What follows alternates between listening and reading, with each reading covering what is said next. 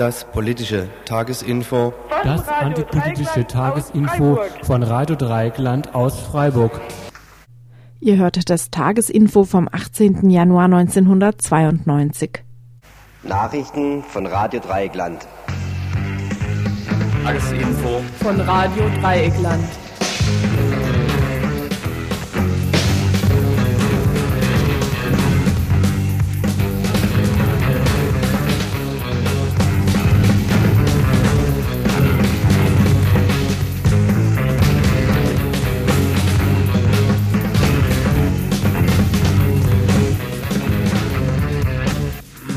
Schönen guten Abend, liebe Hörerinnen und Hörer.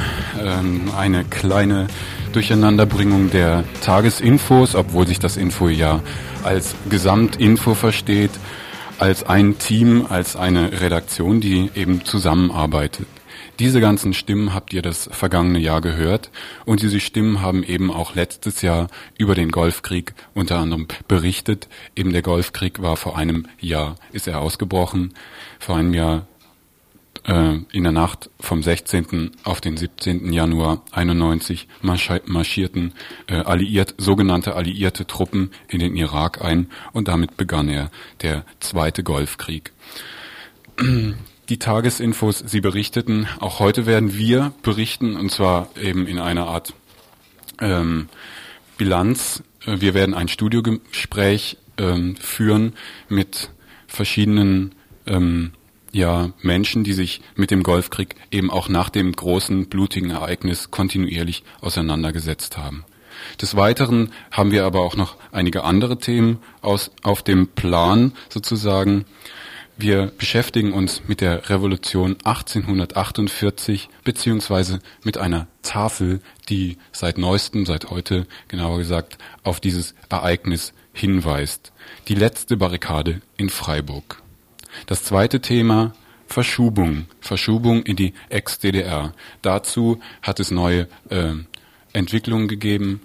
Die Regierung Baden von Baden-Württemberg hat eine 95-prozentige Rücknahme ihrer Verschubungs, ähm, ihres Verschubungswillens ähm, eingeleitet. Das bedeutet, die meisten Flüchtlinge, die hier in Baden-Württemberg leben, werden nicht verschubt, weil sie bestimmte Bedingungen erfüllen. Wer diese Bedingungen nicht erfüllt, wird verschubt. Es sind nur fünf Prozent. Ich meine, es sind zu viel. Drittes Thema. Freilassung von Gefangenen aus der RAF. Das wird im Moment ähm, diskutiert. Es wurde vorgetragen, vorangetragen von Klaus Kinkel, seines Zeichens Justizminister. Gestern war er in Freiburg. Das hat mit diesem Thema erstmal direkt nichts zu tun. Nein, es ist hier ein Kommentar eben dieser dieser Bestrebungen des Justizministeriums ein Kommentar von Angehörigen der Gefangenen. Sie fordern eine Freilassung aller Gefangener beziehungsweise aller Gefangener, die eben auch ähm, aufgrund von Haftunfähigkeit eigentlich schon längst draußen sein müssten und eine quasi eine Entlarvung genau dieser Taktik, die jetzt von Kinkel hier gefahren wird. Ein weiteres recht kurzes Thema, der Prozess gegen Block, ein, einen Blockierer. Letztes Jahr am 30. Januar 91 wurde das Kreiswehrersatzamt in Freiburg blockiert.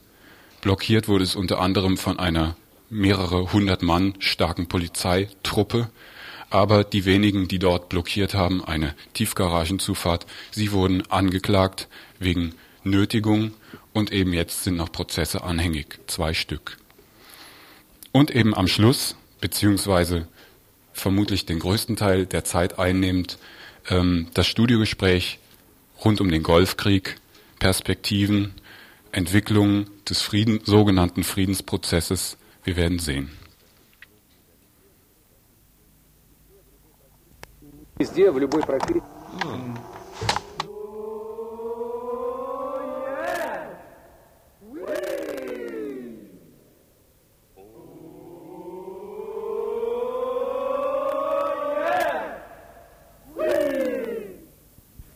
Nostalgische Gefühle kommen schon mal auf, wenn Mensch in der badischen Geschichte gräbt. Da wäre das Beispiel 1848. Damals im Frühjahr war den fortschrittlichen Kräften endgültig die Illusion abhanden gekommen, dass auf parlamentarischem Wege ein Staat reformierbar oder gar revolutionierbar sei. Als einziger Ausweg blieb somit die außerparlamentarische Opposition. Friedrich Hecker, damaliger Freiburger Revolutionsführer und inzwischen Namensgeber zahlreicher Einrichtungen, rief auf zum Zug gegen die badische Hauptstadt Karlsruhe. Einziges Manko die damalige Freiburger Bevölkerung wollte sich nicht dieser Revolution anschließen. Nun, es kam, wie es kommen musste, blutig und erfolglos. Übrig blieben einige wenige, die wie seit heute eine Tafel bezeugt, auf der letzten Barrikade in Freiburg Widerstand leisteten. Genau diese Tafel wurde der Presse vorgestellt und von Peter Kachtaler, seines Zeichens Stadtgeschichtler, erläutert. Heute also das Thema Stadtgeschichte. Unterthema Revolutionäres Freiburg. Die Frage stellt sich dabei schnell, was denn die Revolution an geistiger Bewegung in das kleinbürgerliche Städtchen Freiburg hineintragen konnte. Ja, ganz ohne Folgen ist die Revolution von 1848 ja nicht geblieben, ohne, ohne politische Folgen.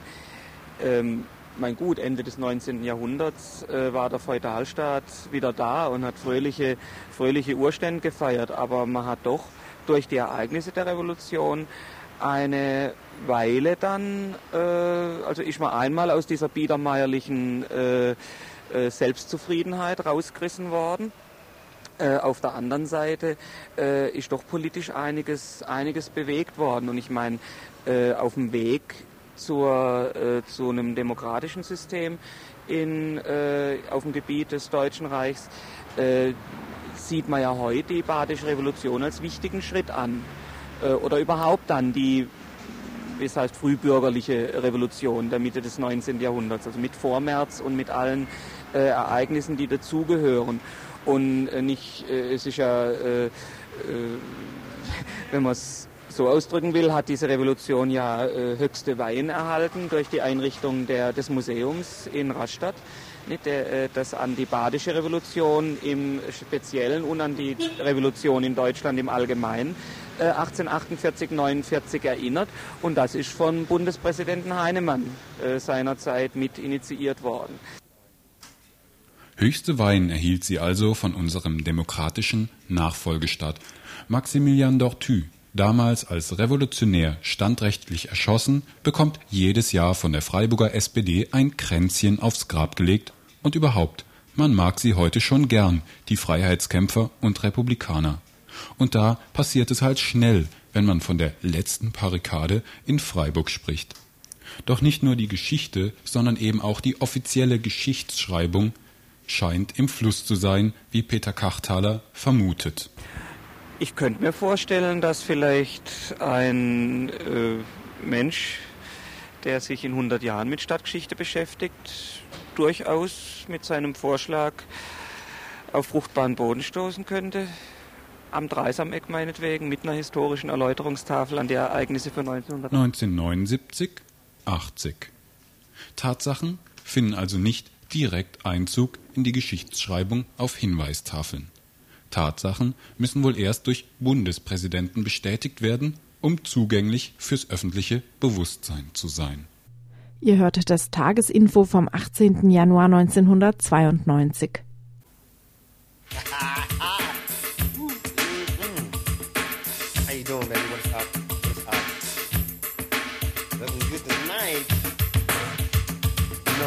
you you baseball all-star game, you'd be batting a thousand.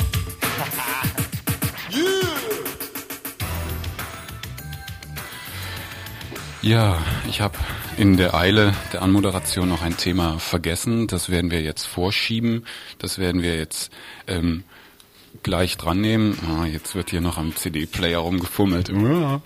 Es geht um äh, Justiz im Nationalsozialismus. Gestern wurde eine hm. Gestern wurde eine, äh, eine Ausstellung eröffnet im KG2, das ist hier in Freiburg, äh, in der Universität. Und ich denke mal, ich weiß nicht genau, ob jetzt schon die sind die die die Studiogäste sind schon da. Äh, wir gehen einfach mal rein. Ja. Ja, hallo. Ähm, also gestern war ja schon im Info kurz über die Gegenaktion gegen die Veranstaltung, gegen diese Ausstellung ähm, Justiz, im National, Justiz und Nationalsozialismus berichtet worden. Die Gegenaktionen standen ja eher unter dem Blickwinkel, dass der Bundesjustizminister Kinkel kam, ähm, auch unter dem also es wurden ja bisher schon etliche Minister mussten hier Veranstaltungen wieder absagen oder ihr Kommen wieder absagen. Der Kinkel ist nach einiger Zeit der Erste, der immer wieder in Freiburg öffentlich so aufgetreten ist. Also ja, heute soll es ja weniger darum gehen, was gestern gelaufen ist. Ja, oder nochmal kurz, ihr seid vom, also um euch nochmal vorzustellen, ihr seid beide vom AKJ? Nein. Nein? Nein, ja, sag mal. ich bin vom UASTA. Ja, und ich bin vom AKJ. Ähm, ihr habt die Veranstaltung nach Freiburg geholt und wann habt ihr denn erfahren, dass der Kinkel auch kommen sollte und was habt ihr davon gehalten? Also genau wann, weiß ich nicht mehr. Es ist so, das gibt immer, wo die Aufstellung auftaucht, immer eine feierlich, höchst feierliche Eröffnung durch das Bundesjustizministerium, die ist praktisch obligatorisch zur Ausstellung. Und es war nicht von vornherein klar, ob Kink, das Kinkel auch kommen wird oder ob das nur der Landesjustizminister ist und so weiter. Und das klärte sich dann irgendwie November oder sowas. Also das hängt sicher damit zusammen, dass Kinkel jetzt einen Wahlkreis in Baden-Württemberg hat und deswegen äh, natürlich Wert darauf gelegt hat, sich hier der baden-württembergischen Öffentlichkeit via Presse auch vorstellen zu können. Das Kurz haben wir aber Landtags auch erst vor einem Monat erfahren. Ja, und begeistert wart ihr davon? Ja oder nein? Was heißt begeistern? Also es war uns klar, dass wenn wir diese Ausstellung machen, dass es dazu eine Eröffnung geben wird. Was uns nicht klar war, ist, dass zum Beispiel wir äh, dort keinen kritischen Redebeitrag halten dürfen. Also im Gegenteil, es war eigentlich für uns gerade interessant auf so einer ähm, auf so einer Veranstaltung auch ähm, unsere Position darzulegen, also warum wir auch die Ausstellung wichtig finden da muss man sagen, also sind wir ziemlich ausgebotet worden, auch von der Universität im Nein. Zusammenspiel mit dem Bundesministerium für Justiz, also die gesagt haben, also so, äh, sie wollen die äh, Organisation da reden lassen, die da drüber steht. Also ihre Beispiele waren zum Beispiel, wenn ein Museumsdirektor sich engagiert, dann redet dort der Stadtkulturdirektor und eben nicht der Museumsdirektor. Und ähm, also wir hätten ähnlich, also wie es jetzt äh, bei der Aktion gelaufen ist, also wir hätten uns da einen Redebeitrag erstreiten müssen, also indem wir irgendwie ne, so Blumen überreichen und dann ans Mikrofon gehen. Ähm, dazu waren wir aus diversen Gründen nicht in der Lage, so im Nachhinein, also wenn ich jetzt gucke, wie das gestern abgelaufen ist, also wäre es sicher besser gewesen, wir hätten das gemacht. Also die Redebeiträge waren teilweise sehr peinlich, also insbesondere der von Ohnewald, also Kinkel war einiges differenzierter noch. Also wenn du jetzt fragst, sind wir froh über Kinkel, also eigentlich lieber Kinkel als Ohnewald. Ähm, aber es war zum Beispiel also, also ständig dieses Hin- und Herschweifen zwischen DDR-Justiz und äh, NS-Justiz, also war also vor allem bei Ohnewald, also fast schon völlig daneben. Also der hat 75 Prozent nur über DDR-Justiz geredet. Sie haben immer die junge Generation gelobt, die die Veranstaltung geholt hat und wir mhm. äh, sind nicht zu Wort gekommen. Ne? Also euch, euch ist ja zum Vorwurf gemacht worden, dass ihr das in, äh, in diese Veranstaltung bzw. in das Beiprogramm reingehieft hättet. Quark. Äh, Im Vergleich zwischen DDR-Justiz also und bundesdeutscher Justiz. Ist es inhaltlich auch so gemeint oder Was wie? heißt Vergleich zwischen DDR-Justiz und bundesdeutscher Justiz? Also wir haben unser Beiprogramm im Prinzip weitergefasst. Wir wollten kein reines Beiprogramm nur zu Justiz im Nationalsozialismus machen, sondern hatten das Beiprogramm weitergefasst. Deswegen hat es auch einen anderen Titel behalten, der dann jetzt heißt Ewig Deutsch und furchtbar Recht und Justiz in Deutschland. Und der Schwerpunkt geht eigentlich mehr, also allgemeine Schwerpunkt geht mehr um die Frage, welche Rolle Justiz in Staaten überhaupt erstmal generell inne hat. Welche hatte sie im Dritten Reich inne, welche in der, in der DDR und welche hat sie jetzt in der BRD inne. Es geht also nicht um einen konkreten Vergleich und schon gar nicht um eine Gleichsetzung aller drei Staaten in eine Reihe und welches ist nun die dollste davon, sondern um die Frage, welche Rolle hat die Justiz in jeweiligen Staaten. Habt ihr denn eigentlich auch vor, die Justiz jetzt in der Bundesrepublik dann auch noch kritisch zu, zu, thematisieren? Ja, wir haben also zwei Veranstaltungen zum Thema Bundesrepublik drin. Einmal Ausländergesetze als Sonderrecht, Ausländer, also 1938, 65, 90, Vergleiche der jeweiligen Ausländergesetzesnovellen, die uns das BMJ, also Bundesjustizministerium, auch gleich zensiert hat von den öffentlichen Einladungen. Das ging ihnen jetzt nicht an. Und haben dann noch eine zum davor, eine demokratisch gefestigte Justiz heißt sie das soll auch Mit wohl. Fragezeichen. Ja. Ein Engelhardt-Zitat aus dem Vorwort der Ausstellung, wo also ja die bundesrepublikanische Justiz mal geprüft werden soll. Es gab ja auch äh, nochmal zu Kinkel, äh, es gab ja eine, eine Gegenveranstaltung um 17 Uhr und mhm. du hast gesagt, dass der Uraster auch überrascht worden ist von dieser Gegenveranstaltung. Ihr wart da nicht einbezogen? Also überrascht, wir haben es, also der Uraster hat es mittags erfahren, der AKJ am Abend zuvor. Wir sind also weder vorher darauf angesprochen worden, wie wir zu Kinkel stehen, ob wir damit, was ja immer geistert, wir hätten den da reingehieft, was einfach nicht stimmt. Darauf, also bei uns kamen keine Nachfragen dazu an, es wurde nie mit uns darüber gesprochen, ob wir uns daran beteiligen würden oder nicht, wie wir dazu stehen. Also wir wurden praktisch überfahren damit, vor vollendete Tatsachen gesetzt. Also wenn wir uns daran beteiligt hätten, dann hätten wir, also unser Beitrag wäre gewesen, wahrscheinlich zu versuchen, stärker rauszuarbeiten, was Kinkel als Justizminister, also er ist ja nicht nur Mitglied einer Regierung, die äh, als Gesamtheit eine bestimmte Flüchtlingspolitik vertritt, sondern als Justizminister ist er zum Beispiel konkret verantwortlich für den Abbau von Rechtswegen von in Asylsachen, also dass bei einer offensichtlich unbegründeten ähm, Asylsache diskutiert wird und teilweise jetzt auch eingeführt wird, äh, überhaupt kein Verfahren mehr oder ein Schnellverfahren. Diese sechs Wochen im Sammellager und eine Abschiebung, das lässt auch eine Rechtsberatung gar nicht zu. Also man hat wenn man jetzt einen Bezug zur Ausstellung suchen würde, durchaus auch so ein ganz spezielles Sonderverfahren, also fast schon Sondergerichte.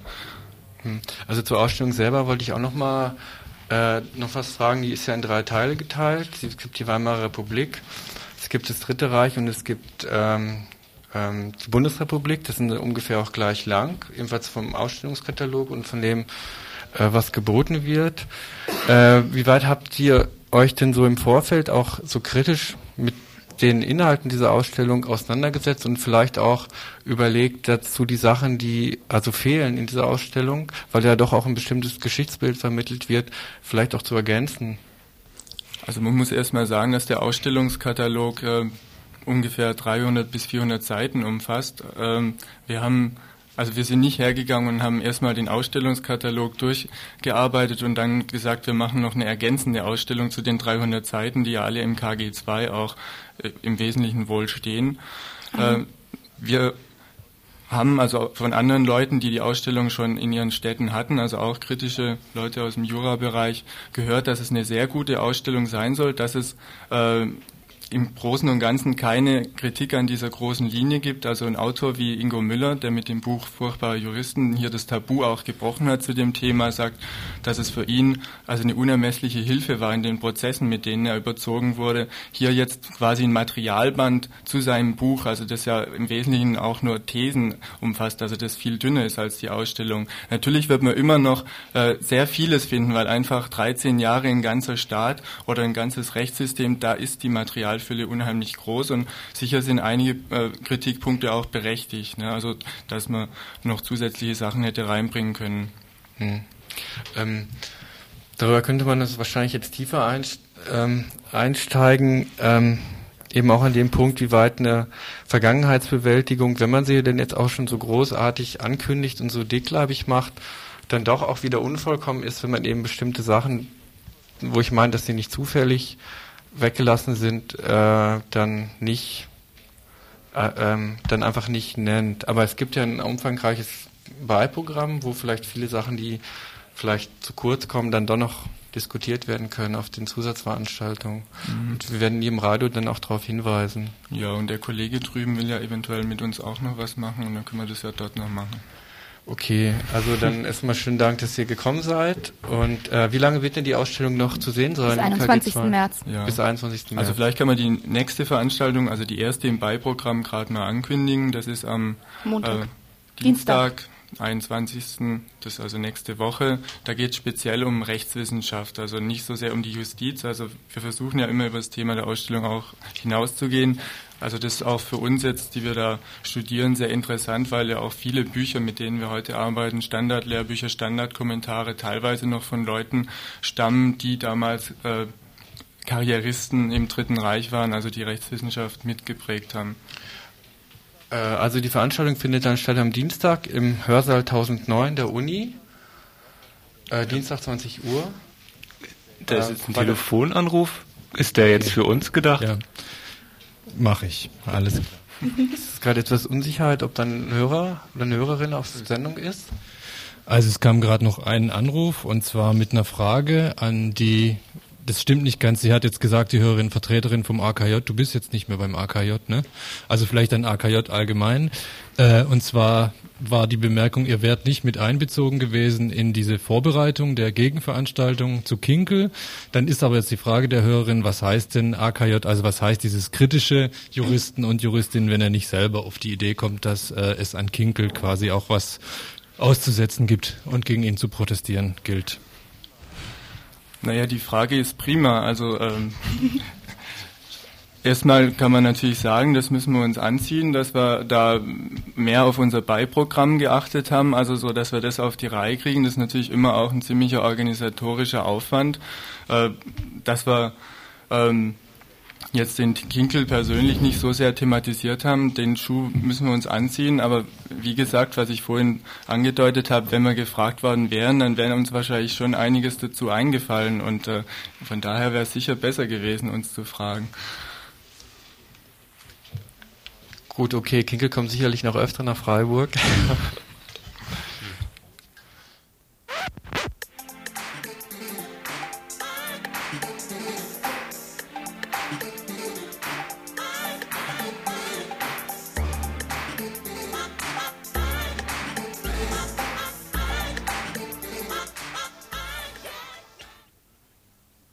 Ihr hört das Tagesinfo vom 18. Januar 1992.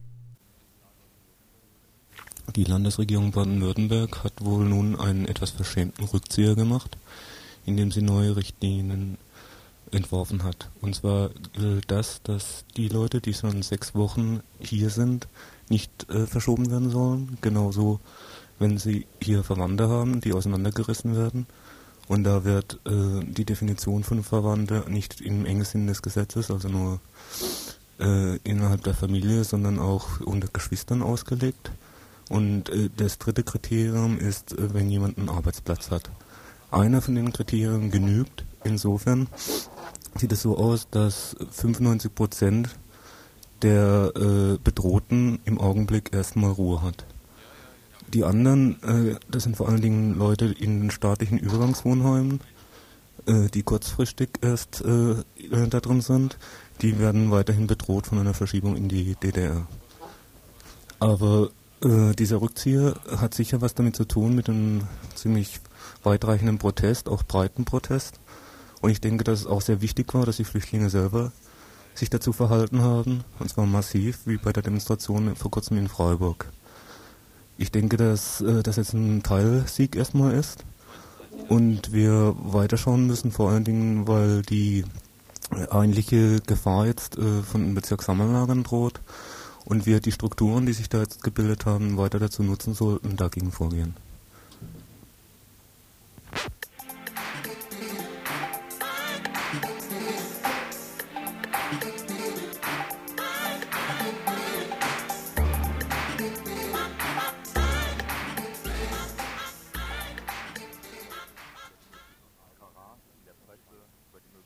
Trara in der Presse über die mögliche Freilassung politischer Gefangener. Es ist schon einige Tage her. Angeblich soll die Freilassung derer, die schon mehr als 15 Jahre sitzen und denen, die mehr als zwei Drittel ihrer Haftzeit abgesessen haben, demnächst erfolgen. Zumindest würde die Freilassung, die Möglichkeit der Freilassung überprüft. Wir haben auch das große Tamtam mitbekommen, das sich zwischen Teilen der CSU und einigen rechten Schreiberlingen einerseits und der etwas clevereren Seite im bundesdeutschen Regierungsapparat und den Parteien abgespielt hat. Terroristen könnten doch nicht freigelassen werden, Mörder und Kriminelle, sagen die einen. Die etwas fixeren meinen, das sei alles vollkommen alltägliche Sache. Überprüfung der Notwendigkeit weiterer Inhaftierung, alle 15 Jahre oder eben nach zwei Dritteln, nur keine Aufregung, natürlich müssten die Betroffenen bereuen und zurückkehren in den Schoß der rechtsstaatlichen Familie. Die Frage ist, was wir davon zu halten haben. Im Wesentlichen nichts. Natürlich müssen die Haftunfähigen schon lange raus, und das sind allerdings noch einige mehr als die, die in der Presse erwähnt werden. Es fehlen nämlich Isabel Jakob und Ali Jansen aus dem antiimperialistischen Widerstand. Daneben ist die all 15-jährliche Überprüfung und die Zweidrittelüberprüfung alles andere als Normalität, wenn es um die Situation der politischen Gefangenen geht. Auch sind in der Auflistung durchaus nicht alle drin, die schon länger als 15 Jahre inhaftiert sind. Einzuschätzen ist das Ganze eher als der Versuch, mit einigen Entlassungen ein tatsächliches oder eventuelles Protestpotenzial außerhalb der Kneste zu beruhigen. Der Staat versöhnt sich mit seinen Gegnerinnen. Das sollte uns nicht weiter beeindrucken, denn in dieser Diskussion werden einige Punkte nicht erwähnt, die aber relevant sind. Sie werden jedoch von den Angehörigen der politischen Gefangenen im Info Nummer 84 erwähnt. Und hieraus zwei Zitate. Sie sprechen nicht von allen politischen Gefangenen und von den Verschärfungen, die wir, wie wir sie derzeit erleben. Sie reden nicht davon, dass die jahrelange Forderung der Gefangenen nach Zusammenlegung schon wieder kriminalisiert wird, Seit einigen Monaten laufen unter anderem auch gegen einige von uns wegen unserer Zeitung, dem Angehörigeninfo, Ermittlungsverfahren nach 129a. Aber wir reden davon und davon, dass seit 20 Jahren gegen alle politischen Gefangenen Isolation angewandt wird, dass die Forderung nach Zusammenlegung nie erfüllt wurde und dass deshalb inzwischen alle Gefangenen krank sind und ihre Gesundheit auf Dauer zerstört ist. Wenn der Staat jetzt also erwägt, einzelne Gefangene rauszulassen, sagen wir, alle müssen raus. Sie müssen raus, und zwar jetzt und ohne Bedingungen.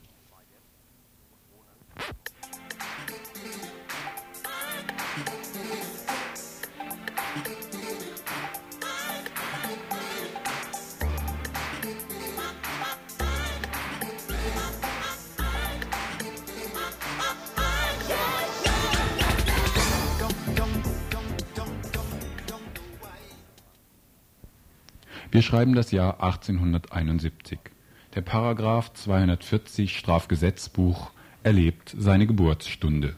Zitat Wer einen anderen widerrechtlich durch Gewalt oder durch Bedrohung mit einem Verbrechen zu einer Handlung, Duldung oder Unterlassung nötigt, wird mit und so weiter bestraft. 1943 Aufgrund eines Führerbefehls wird die Verordnung zur Angleichung des Strafrechts des Altreichs und der Alpen und Donau-Reichsgaue erlassen.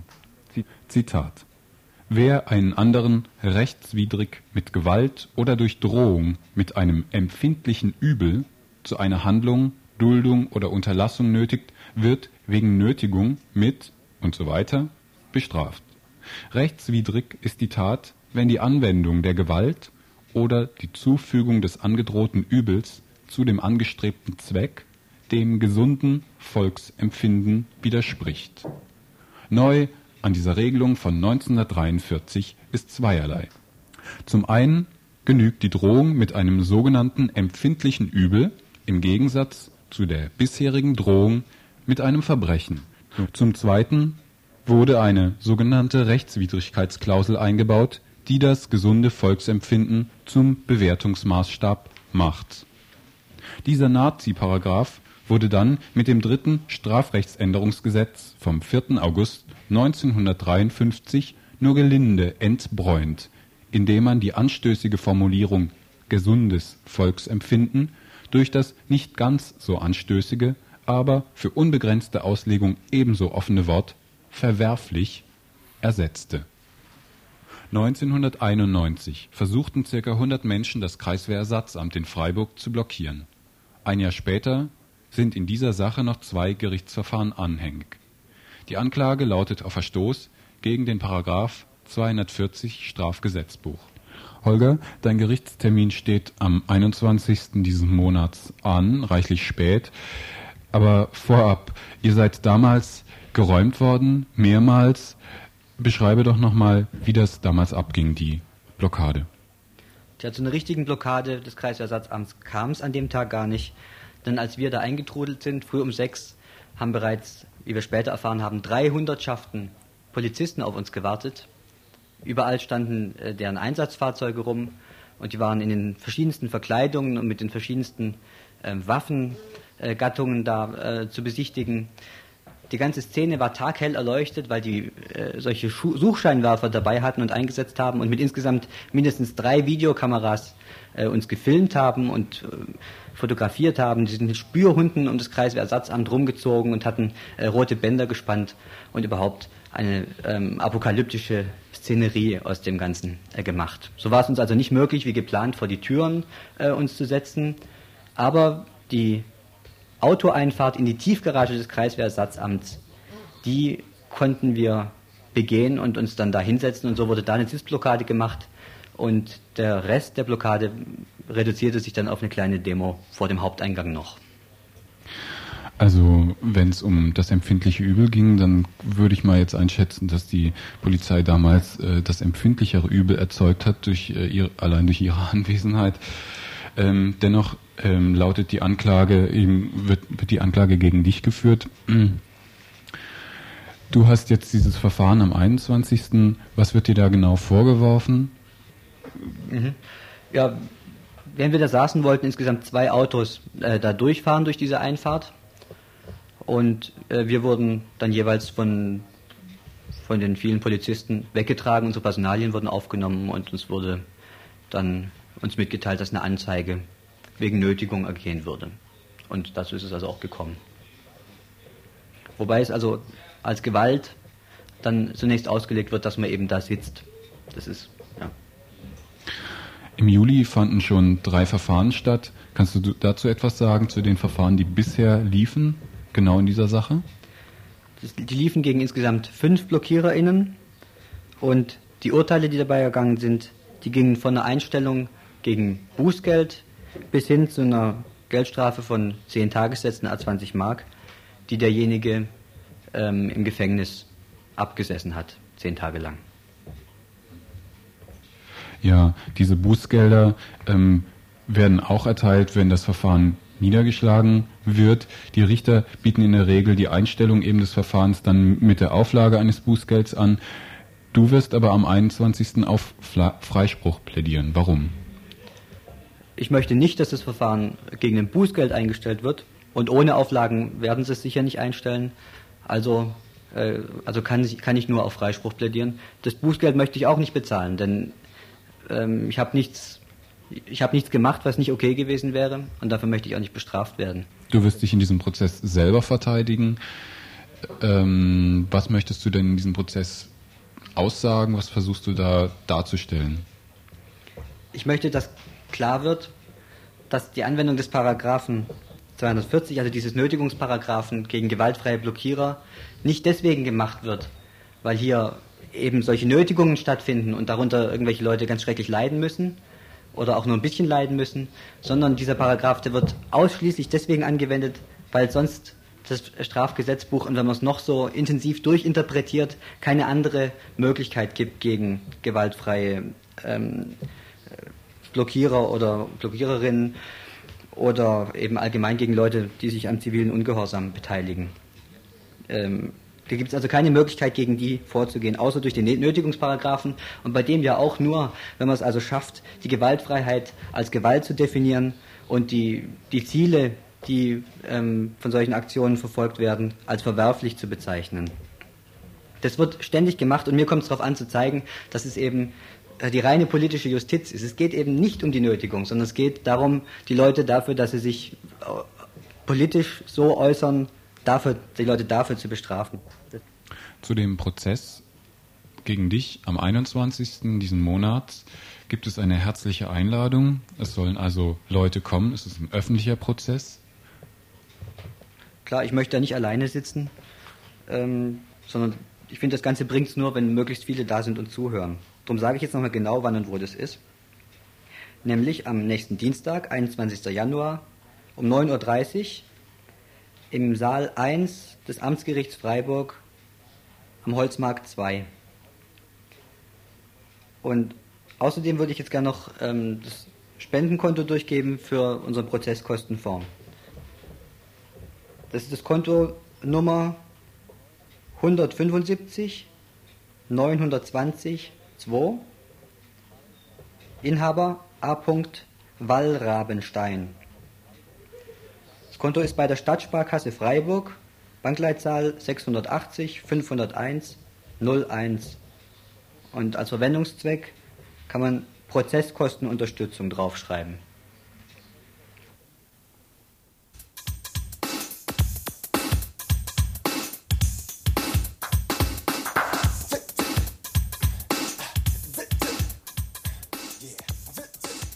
Wir kommen zu unserem Schwerpunkt, nämlich zum Rückblick, ein Studiogespräch zum Golfkrieg.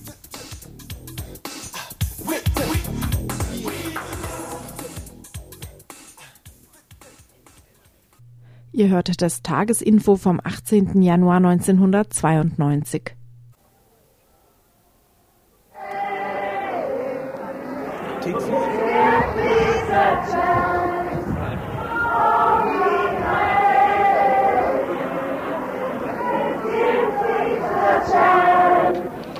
Ganz im Sinne John Lennons protestierten heute Vormittag ca. 2000 Schülerinnen und Schüler von verschiedenen Freiburger Schulen gegen einen Krieg am Persischen Golf. Nach Mahnwachen in den einzelnen Schulen versammelten sich Jugendliche jeden Alters auf dem Rathausplatz, um von dort aus einen Demonstrationszug durch die Innenstadt zu veranstalten. Angst, Wut und lebende Ohnmacht waren kennzeichnend für die Stimmung der Schülerinnen und Schüler, die sich sehr engagiert mit der derzeitigen Situation auseinandersetzen ähm, sie hätten lieber noch warten sollen und alles versuchen sollen mit Verhandlungen, ehe sie dann im Krieg anfangen. Ähm, die Wirtschaftsexperten oder sowas sollen ja gesagt haben, äh, Wirtschaftsembargo wird erst nach ähm, 15, 18 Monaten wirksam und die haben schon erst fünf, jetzt erst fünf Monate oder was weiß ich gewartet und jetzt wollen sie äh, Krieg machen, also finde ich nicht in Ordnung. Hm. Ja, es wird auf jeden Fall Krieg geben. Der erste Schuss weiß nicht, wann der fällt, vielleicht ist er schon gefallen, aber es wird bestimmt Krieg geben. Aber zum Glück, ich hoffe nicht, dass es einen dritten Weltkrieg gibt. Ich hoffe wirklich nicht. Der Schülertreff im Infoladen und der Bezirksschülerinnenrat planen für morgen Donnerstag, den 17.01. einen Schülerinnenstreik. Soweit ein Ausschnitt aus dem Info vom 16. Januar 1991. In der vorhergehenden Woche, also 1991 Januar, hatte es genügend Anlässe gegeben, eine Eskalation der Situation am Golf zu befürchten. Am 9. Januar brachen der Außenminister der USA Baker und der damalige Chef der irakischen Diplomatie Assis in Genf ihre Verhandlungen ab, ohne Ergebnis. Am 13. Januar scheiterte, wie wir wissen, endgültig Pérez de Cuellar, damaliger Generalsekretär der UNO, mit seinen Bemühungen, in direkten Gesprächen mit Saddam Hussein eine militärische Auseinandersetzung doch noch abwenden zu können. Nach dem Scheitern dieser Friedensmission blieben noch zwei Tage, bis das sogenannte Weltsicherheitsratsultimatum an den Irak am 15. Januar ablief.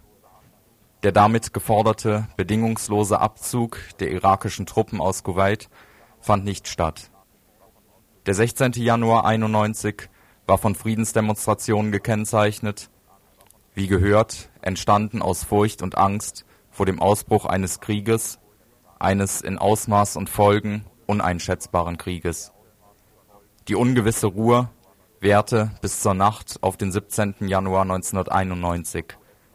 Um 2.40 Uhr gab US-General Norman Schwarzkopf, Oberkommandierender der alliierten Streitkräfte am Golf, von Saudi-Arabien aus den Befehl zum Luftangriff, sowohl auf die Stellungen der irakischen Armee in Kuwait als auch auf, wie es hieß, strategische Ziele im Irak selbst und auf die Hauptstadt Bagdad.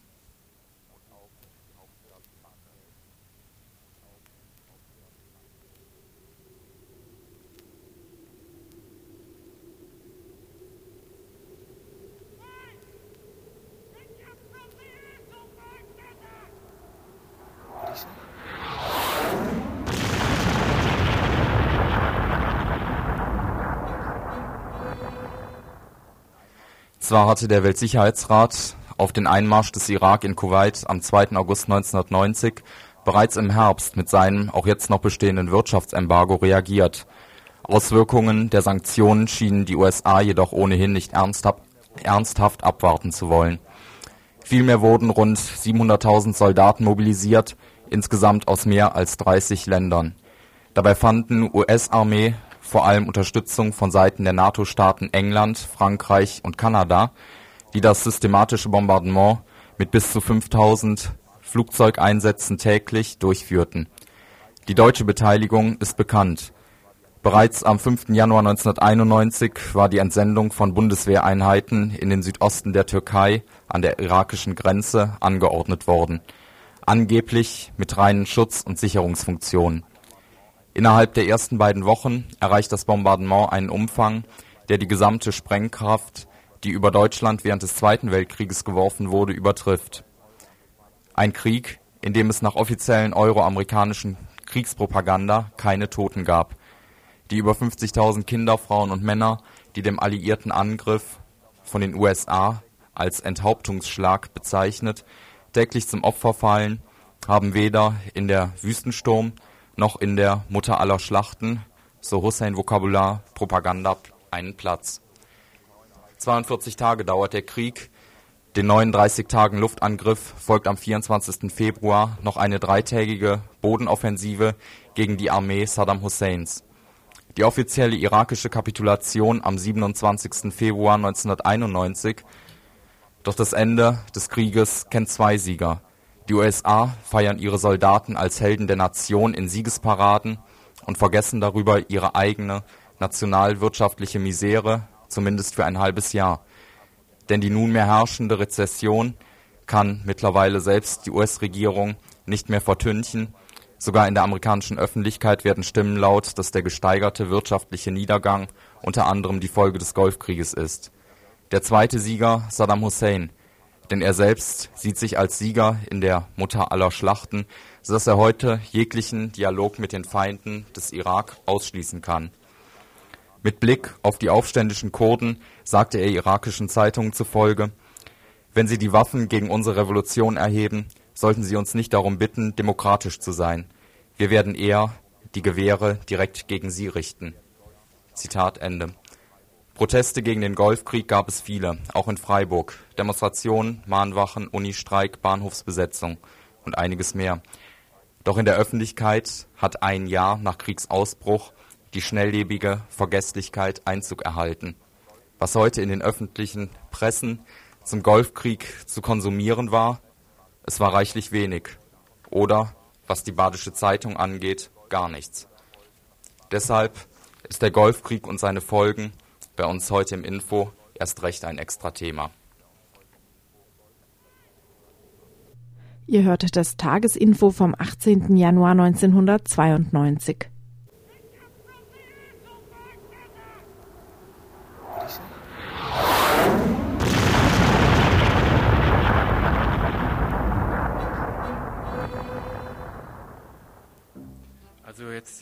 Studio wollen wir noch probieren, über zwei Komplexe zu diskutieren, zumindest anzudiskutieren in der uns noch verbliebenen Zeit. Und zwar über die aktuelle politische Situation im Irak und über die Nahostkonferenz.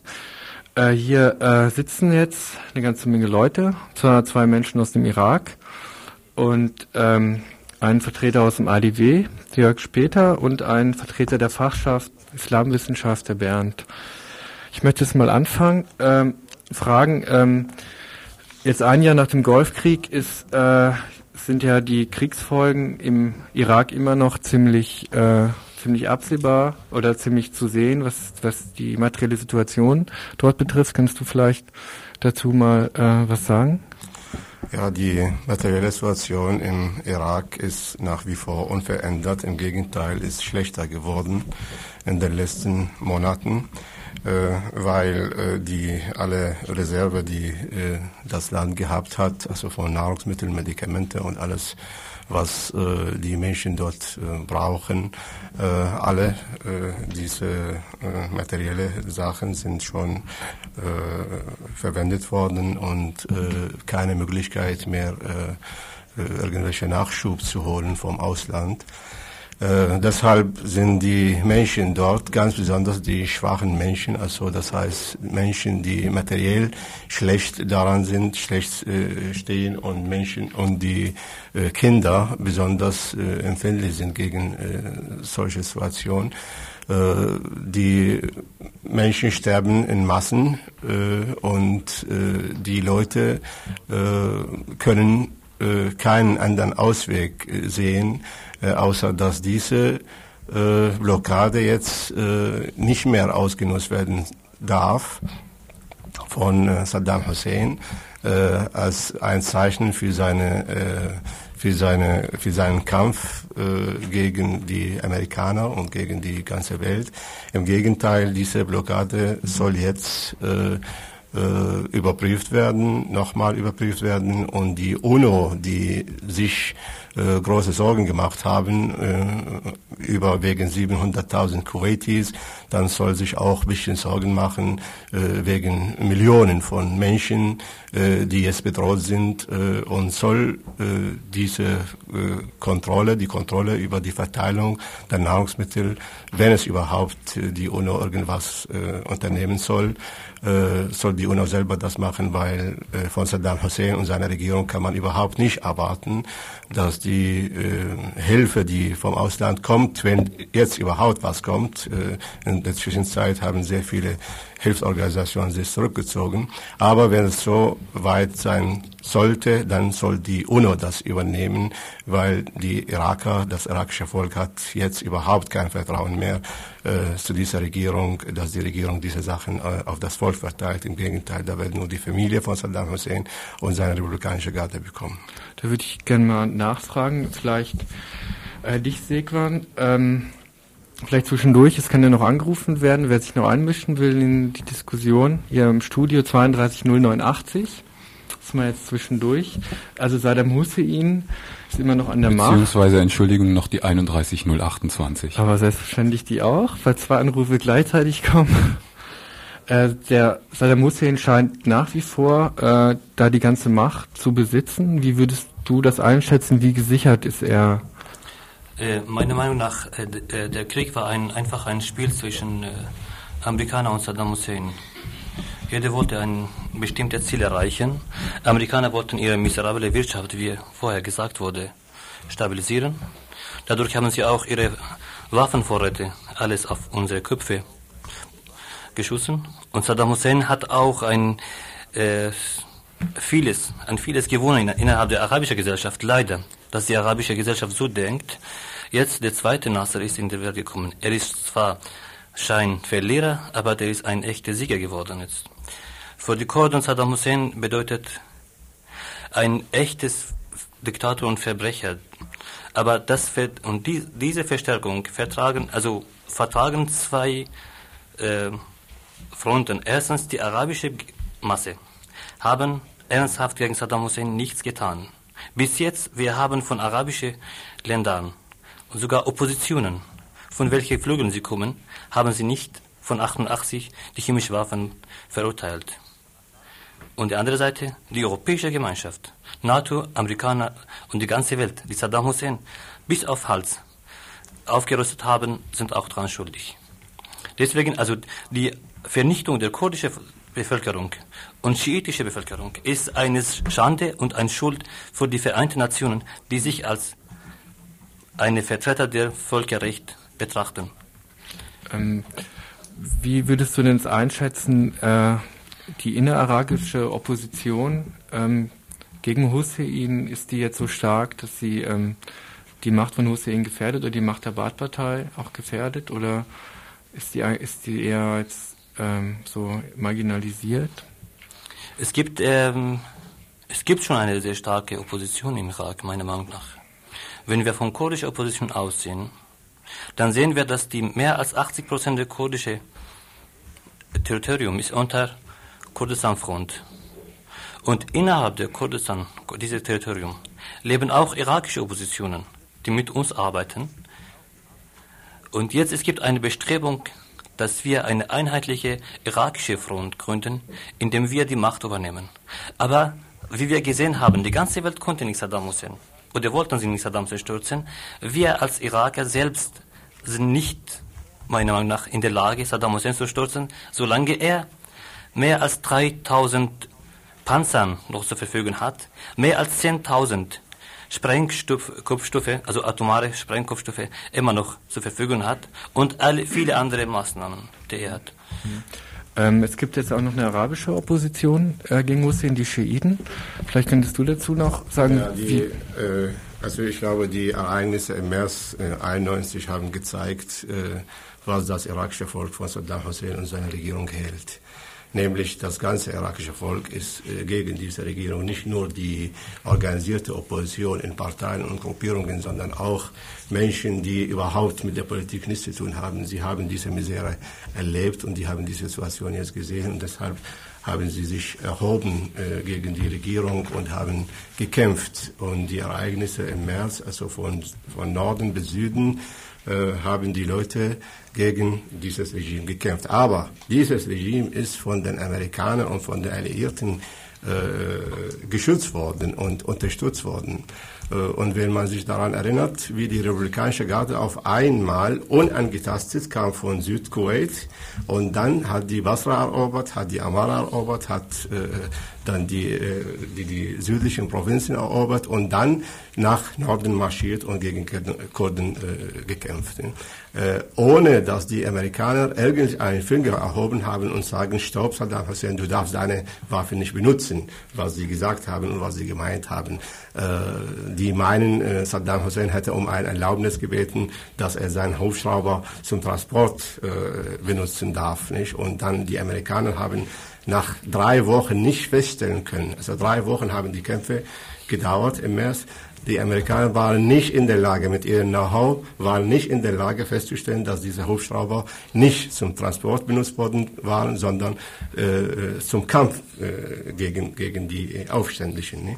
Also ich sage, ich mache keinen diese so großen Unterschied zwischen verschiedenen Oppositionen, welche Opposition und woher kommt die Opposition.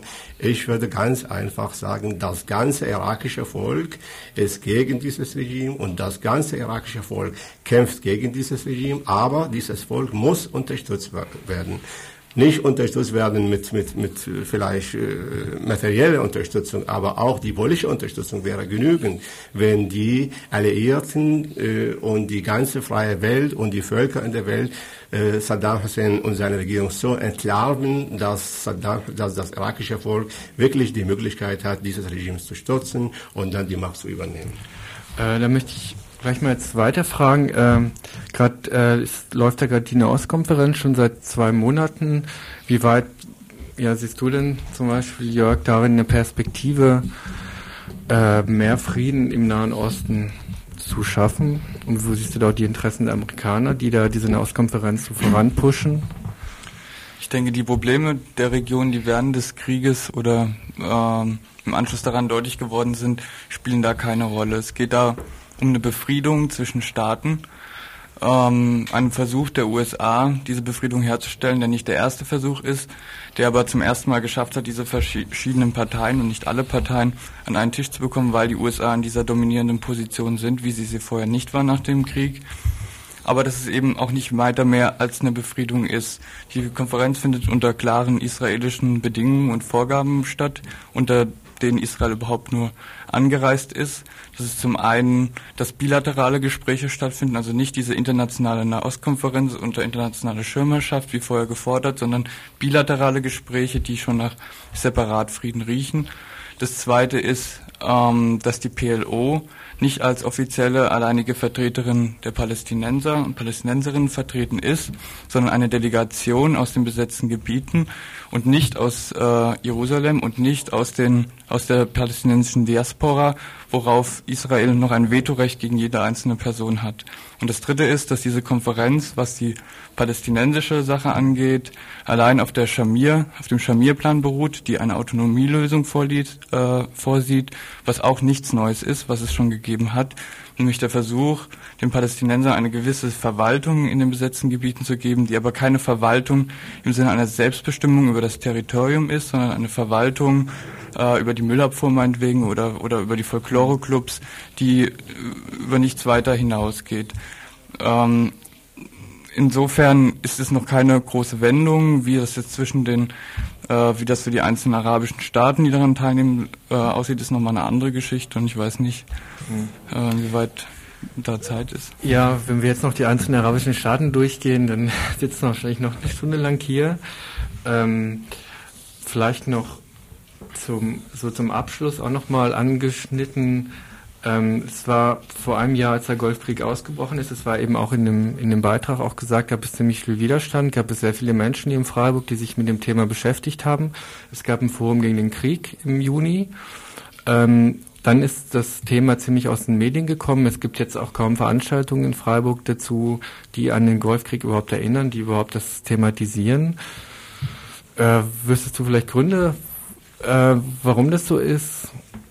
Ja, abgesehen davon natürlich, dass das Jahr 91 auch ansonsten sehr ereignisreich war, muss man wohl sagen, dass es auch das Ziel dieses Krieges war, auf einer gewissen Ebene Saddam Hussein aus, aus der Weltpresse herauszubringen, ihn als äh, politischen Faktor zu eliminieren.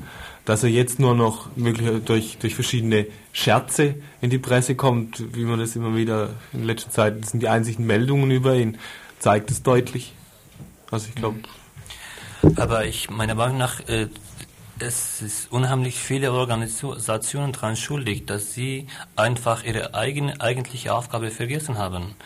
Äh, wir sprechen hier nicht von Staaten, weil wir vorher gesagt haben, dass die Staaten daran beteiligt waren, sei es die deutsche Unternehmen, die für mich die größte Verbrechen auf ihre Schultern tragen müssen, an das Völkermord im Kurdistan und Schiiten.